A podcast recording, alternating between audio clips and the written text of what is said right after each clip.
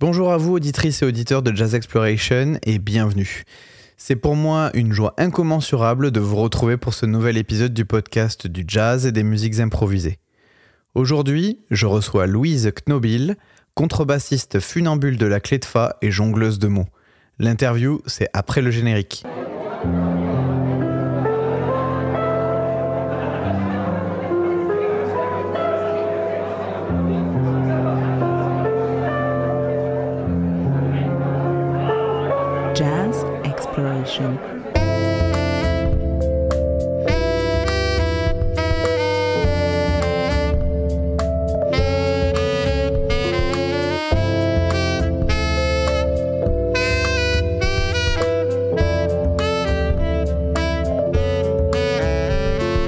Bonjour Louise Knobil. Bonjour.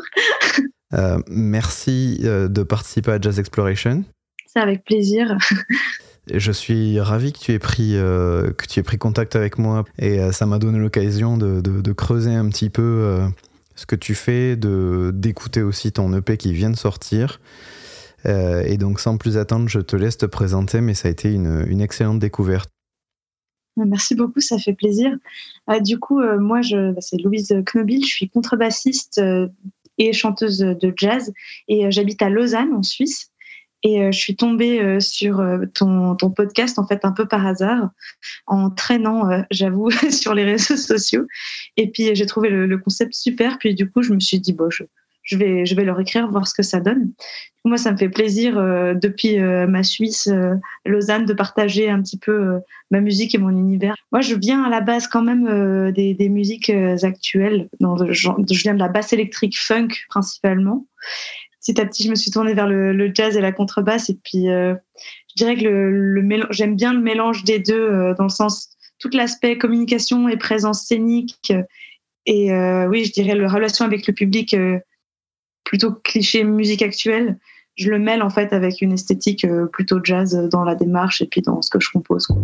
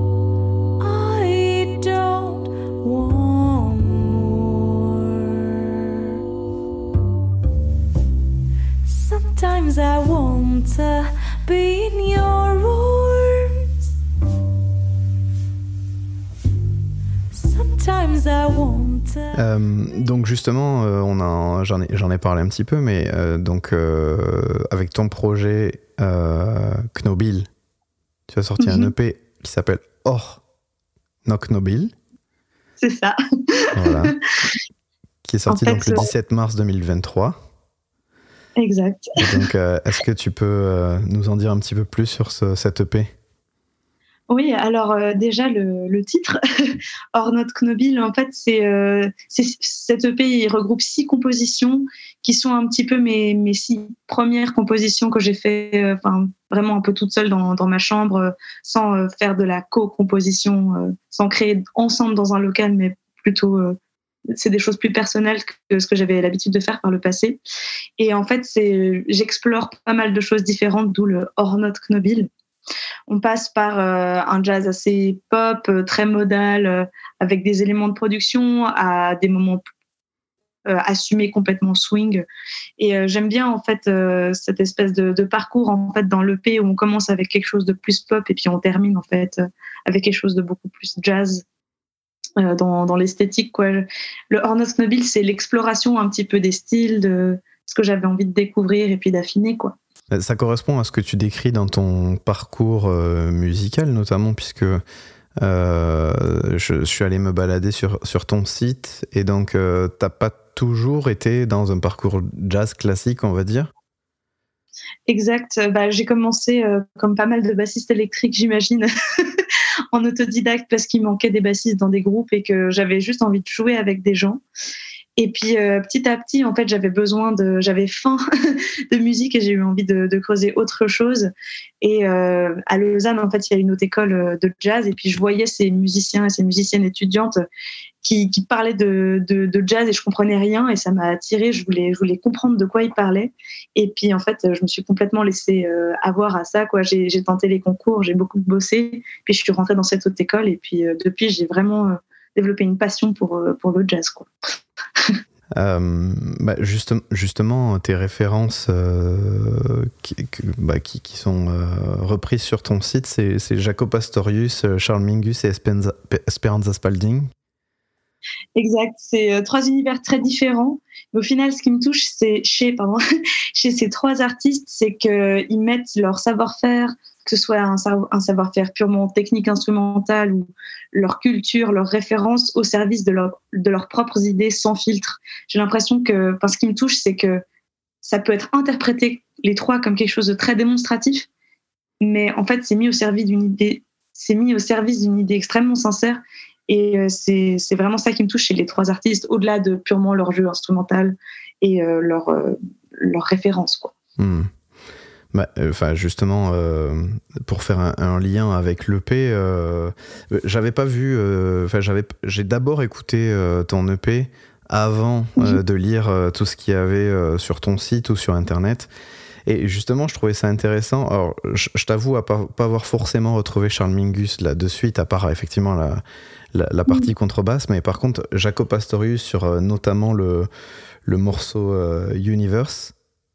Où, où, Universe, oui, avec les harmoniques au démarrage, ça m'a, ça m'a semblé une évidence. Est-ce que c'était volontaire? C'était le lien ou c'est parce Alors que... je dirais que c'était euh, semi-volontaire, dans le sens où, euh, évidemment, comme euh, beaucoup de bassistes électriques, j'ai appris Portrait of Tracy, j'ai vraiment poncé euh, la technique, ce que Jaco fait, j'ai relevé énormément de ce qu'il a fait, et je dirais que plus ou moins consciemment, les choses j'ai repris en fait les choses qui m'ont plu, les choses qui m'ont marqué en fait dans ce que j'ai pu relever de lui. Et je pense clairement que ce début de Universe avec les harmoniques, ça, vient de, Portrait of Tracy, où tout d'un coup sur la basse électrique, il faut chercher les harmoniques, comprendre comment les faire, etc. Puis c'est ça qui m'a donné après l'idée de, faire cette ligne de basse là, c'est sûr. Ah, ce morceau euh, d'ailleurs, euh, Universe, il est accompagné d'un clip. C'est ça. Alors, pour ce clip, j'ai bossé avec une, une, réalisatrice qui vient d'être diplômée de, de l'ECAL, qui est l'école de cinéma à Lausanne. Et on, on s'est rencontrés parce qu'elle avait besoin de quelqu'un pour faire la musique pour son court métrage de, de fin d'études à elle. Mmh. Du coup, j'ai fait la musique pour son court métrage. Et puis, euh, du coup, en voyant ce qu'elle avait fait, j'ai beaucoup aimé son univers visuel. Puis, du coup, je lui ai proposé de, de réaliser mon clip.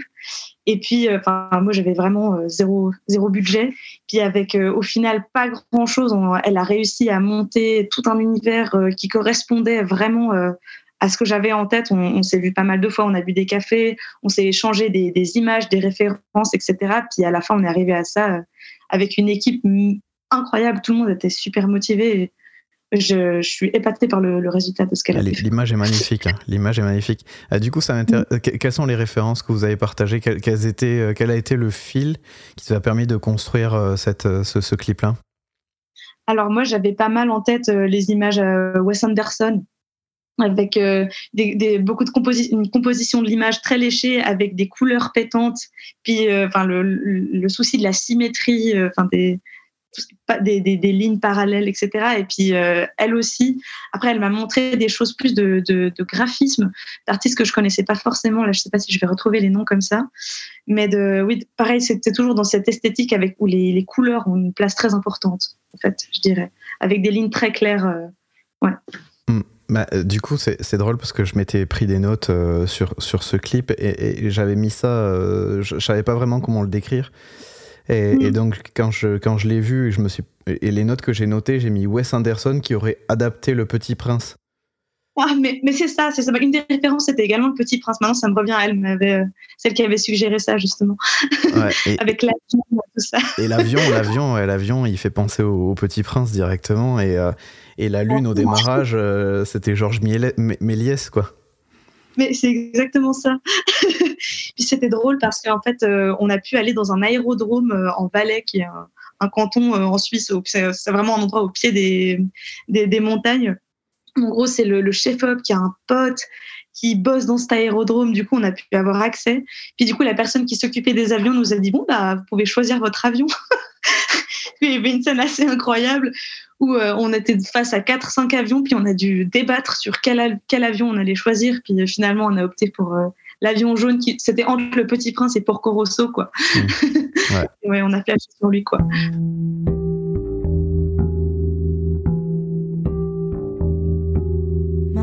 is an unsynchronized, delayed and lagged movie strip. Shadows round me move too fast and not too far from my trip. I'm in my little universe, my true lover and my curse. How do I find and catch this plane with you? Trapped in my intangible, invisible, floating dome alone in my intangible, invisible, floating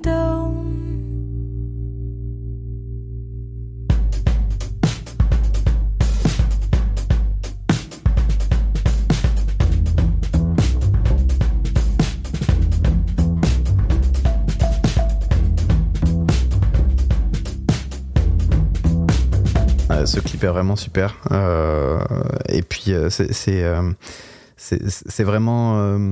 Ça, permet de comprendre aussi l'univers euh, qu'il y a derrière et qui est en lien avec les images donc de, live. parce que ce, projet, j'ai cru comprendre que tu l'avais pas mal rodé en live sous différentes d'ailleurs types de formations.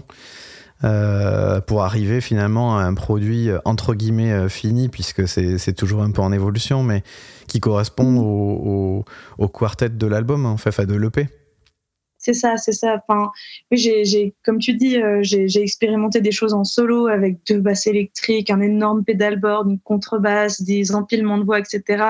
J'ai fait des, choses plus en mode trio jazz. J'ai euh, arrangé pour sextet aussi avec cette formation-là. Je dirais que l'EP, c'est un peu un résumé de ce que j'ai préféré dans chaque formation.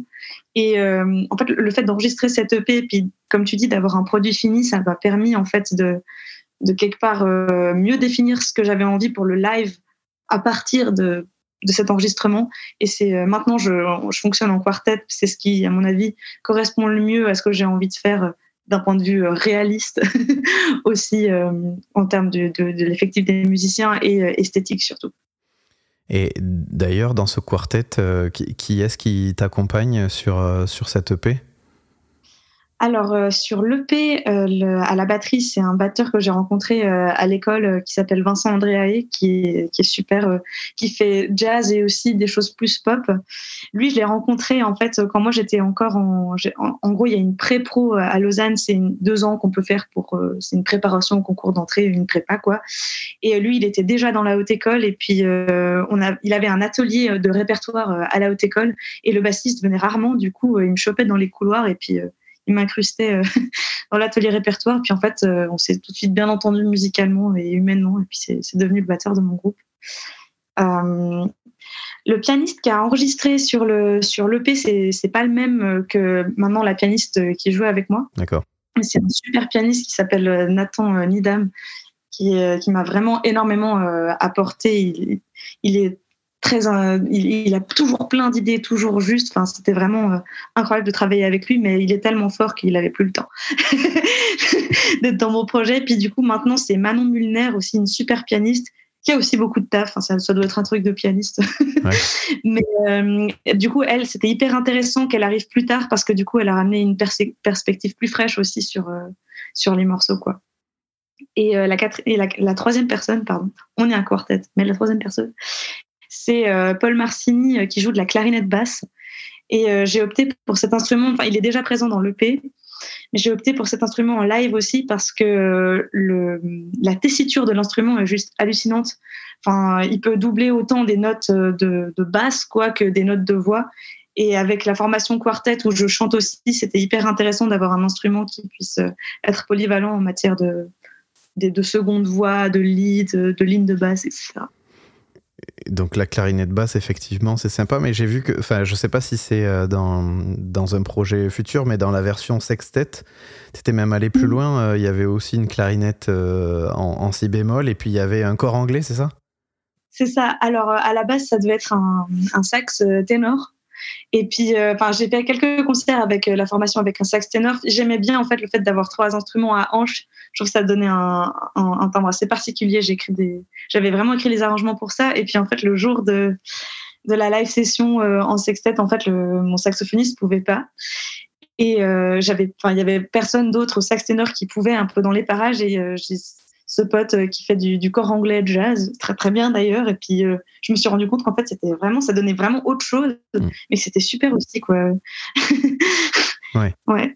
Non, Le corps anglais, c'est vrai que c'est rare euh, en jazz, mais on, mais on commence à en voir quand même, puisque euh, il y a pas longtemps, Monsieur Mala, je sais pas si tu connais, Ouais, ouais. a aussi sorti un morceau avec un corps anglais. Oui, oui, oui, j'ai vu passer ça justement. Et c'est un petit et c'est un petit retour à ce qu'avait fait aussi à un moment donné euh, Youssef Latef notamment avec euh, alors je sais pas Oui, s'il avait oui. un corps anglais mais en tout cas c'est des sonorités du même type. oui, c'est ça. Je crois qu'il avait un hautbois, il me semble, Ouais. mais, ou comme, je sais plus, mais ouais, un instrument à double hanche en tout cas. Ouais. Ah, c'est vraiment j'ai trouvé ça super sympa. Il y a, il y a une vidéo d'ailleurs où on vous on vous voit. Je la remettrai dans le descriptif de l'épisode pour que Mm. Les gens qui sont intéressés puissent voir un peu la construction de tout ça parce que je trouve que c'est assez intéressant. Et pour le solo, je remettrai euh, le lien vers la vidéo où tu es au stade olympique. oui. C'était un des, un des projets de. Enfin, pendant le- la période Covid, confinement, déconfinement, où euh, en gros la, la ville de Lausanne organise chaque année euh, la fête de la musique. Et euh, j'étais censée être programmée pour, euh, pour jouer à la fête de la musique, et puis euh, l'édition a dû être annulée à cause des normes sanitaires. Mais du coup, en fait, ils ont proposé à quelques artistes de faire en fait des live sessions dans des lieux emblématiques de Lausanne. Et euh, du coup, le stade dans lequel je suis, c'est le, le stade de la Comtaise, qui est le, le stade en fait de, de Lausanne. Mm. Et puis, euh, ouais, c'était c'était assez particulier et assez rigolo de, de faire cette live session dans ce stade vide, quoi. Ça devait être impressionnant. Mais d'ailleurs, tu en as profité pour, euh, pour t'amuser euh, hors, euh, hors musique. c'est repris. Oui, oui, alors c'est- moi ma spontanéité qui me sert pas toujours. En gros, au début du tournage, je leur dis ouais, si jamais on a un peu de temps, je peux faire la conne dans le stade, il y a pas de souci. Et puis le réalisateur me dit ok, pas de problème. Et puis après, on, on a fait trois fois chaque morceau, c'était assez éprouvant, il fallait plusieurs plans, etc. Enfin, c'était une assez longue journée. Et vraiment, je commençais vraiment à fatiguer. Puis euh, le réalisateur me dit alors, euh, du coup, euh, ce que je te propose, c'est de courir dans les gradins. Tu te fais toute une traversée, puis tu essayes de, de, de descendre, de monter les sièges. Du coup, je, je fais ça, je donne tout. J'étais en nage après, puis j'ai dû le faire cinq fois. Et puis, j'ai- vraiment, j'en pouvais plus. Puis en fait, j'ai atteint une espèce de stade de fatigue tellement intense que j'étais là, ouais, bah, si tu veux, je peux faire des acrobaties. J'ai commencé à faire n'importe quoi. Il a gardé, euh, je pense, le, le meilleur ou le pire, je sais pas, mais euh, en tout cas, ça m'a bien fait rire qu'il ait gardé ça euh, au montage. Et euh, bah, pour le coup, euh, c'était, euh, je trouve, assez, assez cohérent avec tout ce que j'ai pu voir des lives que, que tu as fait. Tu, accordes visiblement une importance, une, une grande importance à l'aspect scénique, quoi, mise en scène, un peu côté théâtral. Alors là, c'est dans un côté humoristique, mais il y a pas mal de, de vidéos où c'est moins humoristique, mais où il y a une tendance à coordonner. la manière dont vous êtes habillé, la manière dont vous êtes maquillé euh, au sein du groupe. Euh, cette démarche-là, euh, voilà, com- comment tu t'inspires, que- que- quelle, pla- quelle place ça prend pour toi dans ton projet artistique global? Alors, ce qui m'a inspiré de faire ça, c'est bah, mon, passé de bassiste de funk où clairement on est là pour faire danser les gens, pour faire groover les gens. Du coup, il y a tout l'aspect hyper euh, de, de fête en fait qui ressort. Enfin, j'étais vachement inspirée euh, à l'époque par Bootsy Collins et toute euh, toute cette équipe en fait de- qui font de la funk, de la p-funk où du coup il faut être euh, sapé avec des couleurs pétantes, avec plein de paillettes, des pattes def et des et la totale parce que pour euh, transmettre ce, oui, je dirais cette ambiance de fête. Et justement, je trouve qu'avec le jazz, des fois, ça, ça manque. Et je pense que c'est pour ça que ça peut faire peur à certaines personnes, que ça peut paraître peu accessible. C'est parce qu'il y a, il y a cet aspect très, entre guillemets, sérieux. Et euh, je trouve qu'en fait, moi, personnellement, quand je fais du jazz, bah, c'est tout autant la fête que quand je fais de la funk. Et je trouve que c'est très important de transmettre ça aussi entre les musiciens parce que eux ça les fait trop marrer de s'habiller avec des paillettes et des machins. Du coup ça crée une ambiance hyper détendue et puis euh, propice aussi à faire de la belle musique au sein du groupe. Et euh, aussi pour le public je me dis que ça peut toucher différentes personnes plutôt que les publics habitués de base du jazz quoi. Hmm. Je trouve que c'est important de transmettre ça. Après il n'y a pas tout qui est dans les tenues non plus. Enfin je- le plus important, ça reste quand même la musique, la composition, l'interplay, euh, etc. Mais je trouve aujourd'hui, c'est important, si on veut partager cette musique, de le faire, euh, le faire avec d'une manière, euh, je dirais, ouais, de fête, quoi. Bah, c'est intéressant parce que c'est quelque chose que qu'on remarque dans notamment les nouveaux projets qui sortent. C'est quelque chose qui, commence à se voir.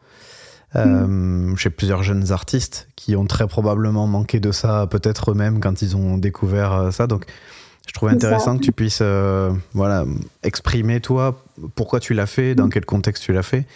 Euh, donc, on peut se permettre de venir à tes concerts et de danser, quoi. Il n'y a pas de. C'est ça, c'est ça. Puis dans, dans un monde merveilleux, il y aurait, ce serait pas aussi cloisonné entre ce qu'on appelle jazz et d'un autre côté musique actuelle. En soi, le, jazz, c'est une musique actuelle pour moi. Et dans un monde merveilleux, il y aurait du jazz à 23 heures sur une grosse scène, euh, puis avec plein de gens devant. Et puis après, il y aurait, j'en sais rien, de la techno et puis après de la funk. Enfin, J'aimerais bien dans, dans un monde super que ce soit décloisonné, quoi, qu'il n'y ait pas une barrière euh, où tout d'un coup le jazz, tout le monde se crispe et, et euh, a peur, quoi. Bah, il y a un morceau qui, euh, pour moi, illustre ça parfaitement bien dans, dans l'EP, c'est Pesto, où on est à la croisée des chemins entre euh, la chanson française à texte, on peut le Ouais. dire, euh, quelque chose de très rythmique, très dansant, et puis une- un, un walking de basse qui est extrêmement jazz par ailleurs. Euh, voilà, que- que- euh, tu, tu peux nous parler un petit peu plus de ce, ce morceau? Oui, alors ce morceau, enfin c'est, alors, je, le- je le- je raconte souvent cette anecdote euh, aussi pendant les concerts, mais en gros c'est, je l'ai composé pendant pendant le confinement, Enfin, rien de très original jusque là, mais en gros c'était vraiment un après-midi où, où je m'ennuyais mais terriblement et puis enfin vraiment pour tromper l'ennui, je décide de me, de me cuisiner des pâtes au pesto à genre 15 heures de l'après-midi. Et puis euh, j'ouvre la, porte de mon frigo et enfin c'est, pesto industriel dans des bocaux en verre et je vois que j'avais pas encore ouvert mon bocal de pesto et euh, la première fois qu'on ouvre le, le bocal euh, de pesto, ça fait ce, ce bruit d'appel d'air. c'est Mm. le- Et ça m'a rempli d'une joie. Mais enfin, vraiment, ça m'a fait super plaisir d'entendre ce bruit et d'avoir cette sensation, je sais pas pourquoi. Et ça m'a fait mourir de rire. Puis du coup, ça m'a ça m'a redonné un peu euh, le, le sourire et tout. Puis j'ai composé euh, ce morceau dans la foulée euh, un morceau. Je voulais un truc super heureux qui danse, qui. Puis ouais, pour moi, le, le swing, c'est une musique de danse euh, avant tout. Parce que c'est hyper festif, quoi. Et puis les paroles sont venues beaucoup plus tard, mais juste la mélodie en soi, je voulais que ce soit une mélodie heureuse qui, qui ait du punch, quoi.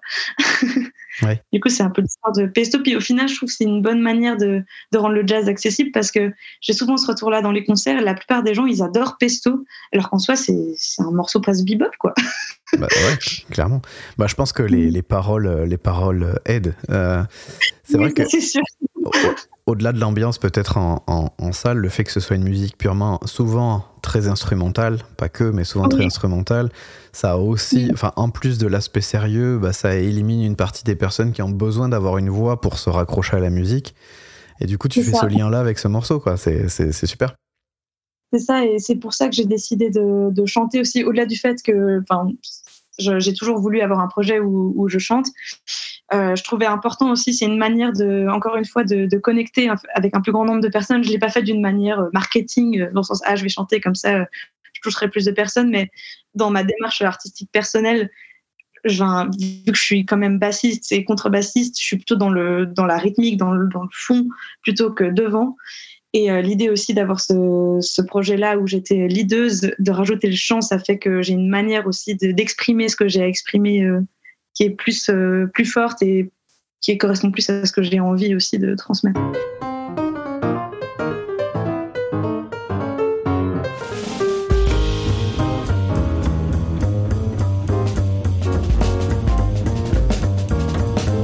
J'adore le son du capuchon du pot de pesto ouvert la première fois. Appel d'air sur bruit, je vois la vie en rose, en bleu, en vert, pesto, pomme ou amande. Rien à faire de mes amants. Je dévisse mon bocal. Appel d'air, je vis de pâté de bouillante amour de ma vie au joli son cher à mon cœur. Pistou qui chante mon bonheur.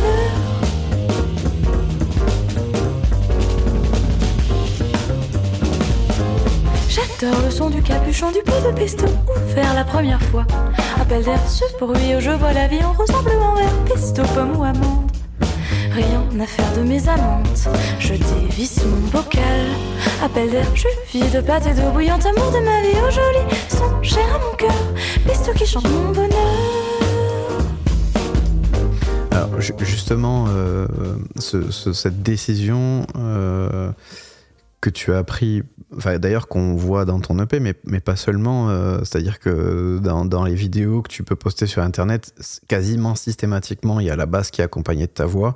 Comment ça s'est construit finalement, ce- cette utilisation d'un double instrument de manière permanente quoi? Et, et c'est là peut-être qu'on voit le, le- la partie influence de- d'Esperanza Spalding, qui elle aussi le fait en permanence. C'est ça, bah, clairement, c'est Esperanza Spalding qui, m'a inspirée. En fait, qui m'a, quand j'ai découvert cette artiste, je me suis dit, ah, mais en fait, euh, elle peut tout faire. Enfin, vraiment. Après, elle, c'est vraiment une, génie. Enfin, il n'y a pas d'autre mot, je pense, pour décrire ce qu'elle est. Et euh, je me suis aussi identifiée, évidemment, parce que c'est une musicienne et que je suis musicienne aussi. Mais je me suis dit, ah, mais c'est quand j'ai écouté I Know You Know, son, un de ses grands tubes, Mm. Où la ligne de basse, je crois qu'elle commence sur un 4. Enfin, bref, c'est un truc syncopé au possible. Puis par-dessus, elle chante une mélodie qui est vraiment pas évidente à chanter. Puis je me suis dit, mais en fait, c'est possible de faire ça. Et ça m'a inspiré à partir de là. Je me suis dit, ah, mais voici la- une, une clé, en fait, pour transmettre ce que j'ai envie. C'est vrai que cette ligne de basse là, elle groove. hein. C'est difficile de pas de pas rentrer Ah, dedans. non, c'est ça. C'est clair. La partie scénique, donc c'est un élément. Et puis j'ai vu aussi que c'était toi qui, qui avais dessiné ta pochette. Oui, c'est ça, c'est ça. euh, parce que j'ai j'ai toujours adoré dessiner depuis petite. Je dessine beaucoup. Même à un moment donné, euh, quand j'étais juste après avoir terminé le, lycée, j'avais un, compte euh, Instagram où je, où je postais tous les dimanches des petites BD, des, des, petites séries de BD humoristiques aussi. Je faisais aussi des dessins qui me prenaient plus de temps. Enfin, j'étais assez active. Après, à titre tout à fait amatrice évidemment hein, euh, dans, dans, dans les arts visuels et j'ai aussi fait mes études euh, mon, mon bac suisse, en gros, j'étais en option art visuel euh, dans, ce bac-là. Du coup, enfin, j'ai toujours euh, été assez sensible à l'image. C'est aussi, je pense, pour ça que j'ai fait appel à cette réalisatrice pour mon clip. Et euh, à la, je, je savais pas trop quoi faire pour cette pochette. Puis c'est vraiment, euh, j'étais dans le train vu que je voyage quand même pas mal avec les concerts et je fais à peu près tout en train. J'avais du temps. Puis souvent, je dessine dans ce cahier. Puis euh, j'ai fait cette espèce d'autoportrait. Et en ce moment, j'ai vraiment un, un cahier qui est carré. Du coup, je me suis dit, mais en fait, ce sera ça la pochette. Ça, C'était bon pour le format de la pochette. C'est ça. Je me suis dit, bon, bah, sur un malentendu, c'est parti. Et du coup, euh, la, la pochette, tu l'as dessinée après que le clip ait été tourné? Oui, oui, oui, c'est ça. Parce qu'on reconnaît le fard à paupières. Oui, c'est ça. Après, je le porte aussi souvent euh, pendant les Ah concerts. d'accord. Ma marque de fabrique. Ok. Parce que je me suis, c'est- le, le, le- ce que je me suis dit en voyant la pochette, c'était que finalement euh, la scène de démarrage, en fait, c'était l'inspiration de, de, de la pochette qui, qui t'avait inspiré. Bah, en fait, je pense que inconsciemment, oui, je me suis pas dit ça en le dessinant, mais, mais inconsciemment, oui, c'est sûr. C'est quoi la suite maintenant pour le pro- maintenant que l'EP est sorti hein, Donc félicitations puisque c'est quand même un énorme pas. Euh, Qu'est-ce qui est prévu pour euh, toi, pour vous euh, derrière ça?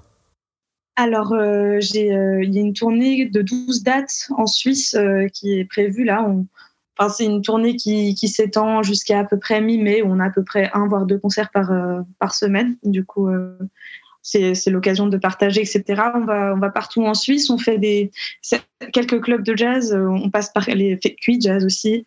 Et on fait aussi des salles un peu plus euh, qui ont une programmation plus hétéroclite. Et euh, je me réjouis aussi de, faire ces salles-là où c'est des gens qui viennent parce qu'ils font confiance en la programmation, mais qui s'attendent pas forcément à écouter du jazz. Je me dis que c'est un bon moyen aussi dans ma, quête de rendre cette musique accessible et festive, de, de toucher ces personnes-là. Euh, Les dates, elles sont disponibles sur ton site internet? Euh, oui, elles sont disponibles, je crois, sur mon, compte Instagram et ma page euh, Facebook. D'accord.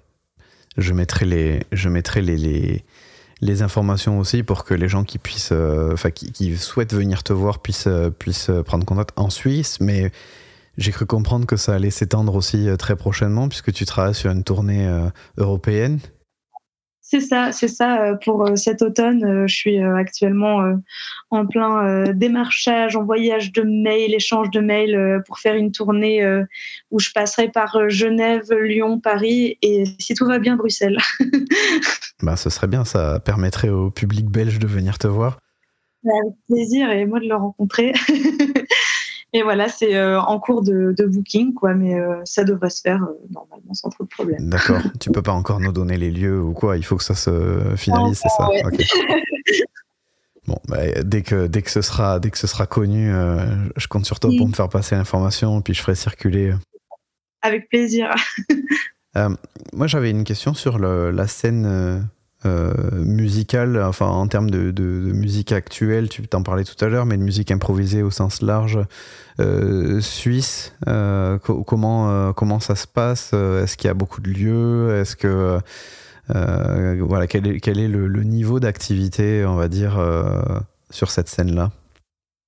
Alors, ça dépend les, les, villes et les endroits, mais je dirais que d'une manière générale, je, parle, je vais surtout parler de, Genève parce que pour moi, c'est un des endroits où il se passe le, plus de choses dans, dans là où, j'habite, c'est-à-dire dans la partie francophone de la Suisse, où euh, il y, a, y, a, une grande effervescence pour moi de musique de création avec de l'improvisation ou non.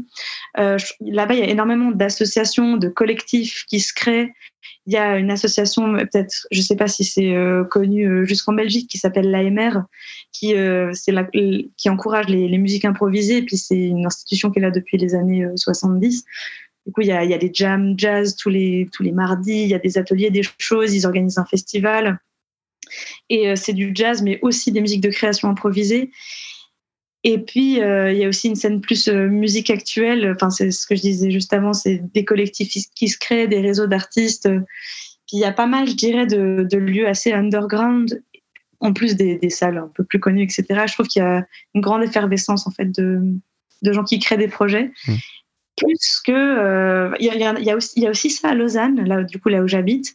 Mais j'ai l'impression qu'à Genève, il y a, y a plus de choses et le rapport à la musique est improvisé ou non est plus décomplexé qu'à Lausanne parce qu'il n'y a pas justement, ah, c'est ma théorie, hein, une haute école de jazz et euh, cet élitisme justifié ou non qui euh, qu'on peut ressentir en fait. Et sinon, euh, après, après cette tournée, comment tu, comment tu vois les, les choses il y a Tu vas préparer un, un, album Tu vas partir sur quelque chose de complètement différent Tu n'y as peut-être pas encore pensé alors, euh, en fait, euh, oui, j'y ai pensé.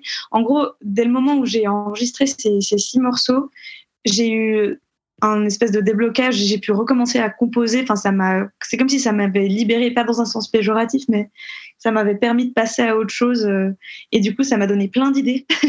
du coup, là, j'ai déjà quatre nouvelles compos, bientôt une cinquième. Mhm. Du coup, je pense, ce que j'ai envie de faire, c'est enregistrer un second EP parce que j'ai l'impression que j'ai pas encore euh, assez une vision claire pour faire un, album entier, mmh. mais j'ai envie quand même euh, d'immortaliser euh, les, compositions. Et puis ce qui est chouette avec la tournée qu'on a là, ce printemps et puis les quelques dates de cet été et si tout va bien la tournée de cet automne, c'est qu'on va pouvoir vraiment expérimenter ces nouvelles compositions en quartet pendant les concerts.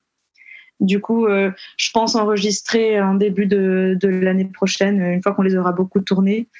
Je ne sais pas encore si je vais euh, faire un peu comme pour ce premier EP où il y aura des parties plus euh, produites et euh, s'il y aura des invités ou pas. Mais j'aimerais en tout cas que le second EP soit plus inspiré de la version quartet live, qu'on aura énormément joué. D'accord. Avec peut-être des enregistrements live du coup ou non? Ce sera quand même passé en studio? Euh, c'est ce que je me pose encore comme question. Et euh, c'est une question d'ailleurs que je me pose d'une manière générale pour l'enregistrement du, jazz aujourd'hui. C'est que vu que en soi, euh, c'est le secret de on peut tout refaire, tout éditer. Quel est du coup l'enjeu d'enregistrer de la musique improvisée pour la personne qui va écouter ça? Si j'écoute de la musique, enfin, du, jazz aujourd'hui, évidemment, ça, ça, ça, me fait très plaisir et j'adore ça, mais il y a peut-être toujours une voix dans un coin de ma tête qui me dit ouais peut-être si ça se trouve ils l'ont refait et ça, je suis pas connectée de la même manière euh, que lorsque j'écoute euh, j'en sais rien des disques de Charles Mingus ou du jazz des années 60 où là je sais que c'est des, versions en une prise qui ont leurs défauts et puis leurs accès de spontanéité Du coup, si j'enregistre euh, d'une manière en, studio, etc., je vais, je pense, prendre le parti pris de faire plus de prod. Je pense. Euh, et du coup, ça se réfléchit aussi en termes d'esthétique, euh, à quel point ça s'éloigne du live et dans quelle mesure c'est pertinent. Mais je dirais que soit je prends vraiment un parti pris euh, plus de, de production et j'enregistre en studio de manière standard, soit j'enregistre vraiment en live, quitte à faire une résidence de 4-5 concerts en même lieu, d'enregistrer tous les soirs et de prendre les meilleures versions. Hmm, d'accord. Bah, justement, c'était un point qui m'a qui m'a marqué aussi. Enfin, c'est ça qui est intéressant dans cette EP. Ce qui moi m'a intéressé, c'est que finalement sur chaque morceau, il y a quelque chose qui m'a euh, surpris et intéressé. Et c'est pas forcément la mm. même chose d'un morceau à un autre. Et justement sur Sleep, mm. j'ai trouvé que la production a été particulièrement léchée. Oui, c'est ça. On a passé pas mal de temps. Euh, j'ai bossé en fait avec un, pote musicien euh, à moi qui est pour le coup qui vient pas du tout du jazz hmm. et euh, il m'a apporté en fait sa vision artistique purement musique actuelle underground de Genève. il a vraiment du coup eu un regard complètement autre sur mes morceaux et ça m'a j'ai trouvé ça très très intéressant parce que moi j'étais plus dans, dans l'interplay, dans la composition, puis lui du coup il était plus dans les détails de production, des choses que moi j'aurais auxquelles j'aurais pas forcément pensé, et euh, avec les outils nécessaires pour, pour le faire aussi, euh, c'est ça. la, spatialisation notamment avec euh, le panning qui est hyper qui est hyper réfléchi, ça s'entend en fait, et, et, je trouvais que c'était un bel exercice de style dans ce dans cette voie là. Euh, ça m'a ça m'a particulièrement marqué sur ce morceau. C'est pour ça que je te posais la question du, des enregistrements live versus euh, les enregistrements studio, quoi. Ouais, ouais. En tout cas, ce qui est, ce qui est intéressant avec le studio, c'est justement de pouvoir se permettre euh, ces choses-là d'éléments de production qu'en live, on ne peut pas se permettre à mm. moins d'avoir un son très, très, très complice et qui connaîtrait par cœur notre set et qui nous suivrait partout, ce qui est pour l'instant en tout cas pas le cas pour mm. notre quartet. Ça viendra peut-être, mais ça viendra peut-être. Okay.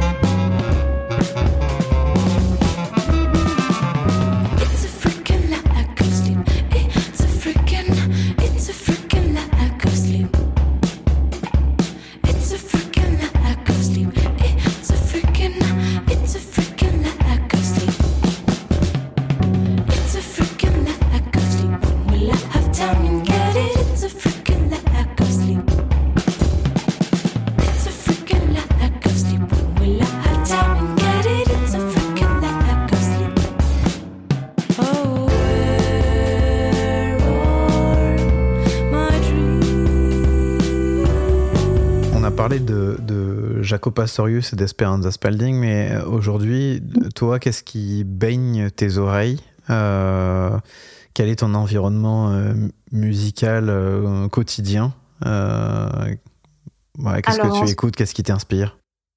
Ouais, ce que j'écoute en ce moment, trois albums de, Wayne Shorter, c'est Juju, Night Dreamer et Speak No Evil. C'est c'est les trois que, que j'écoute un peu en boucle à tour de rôle.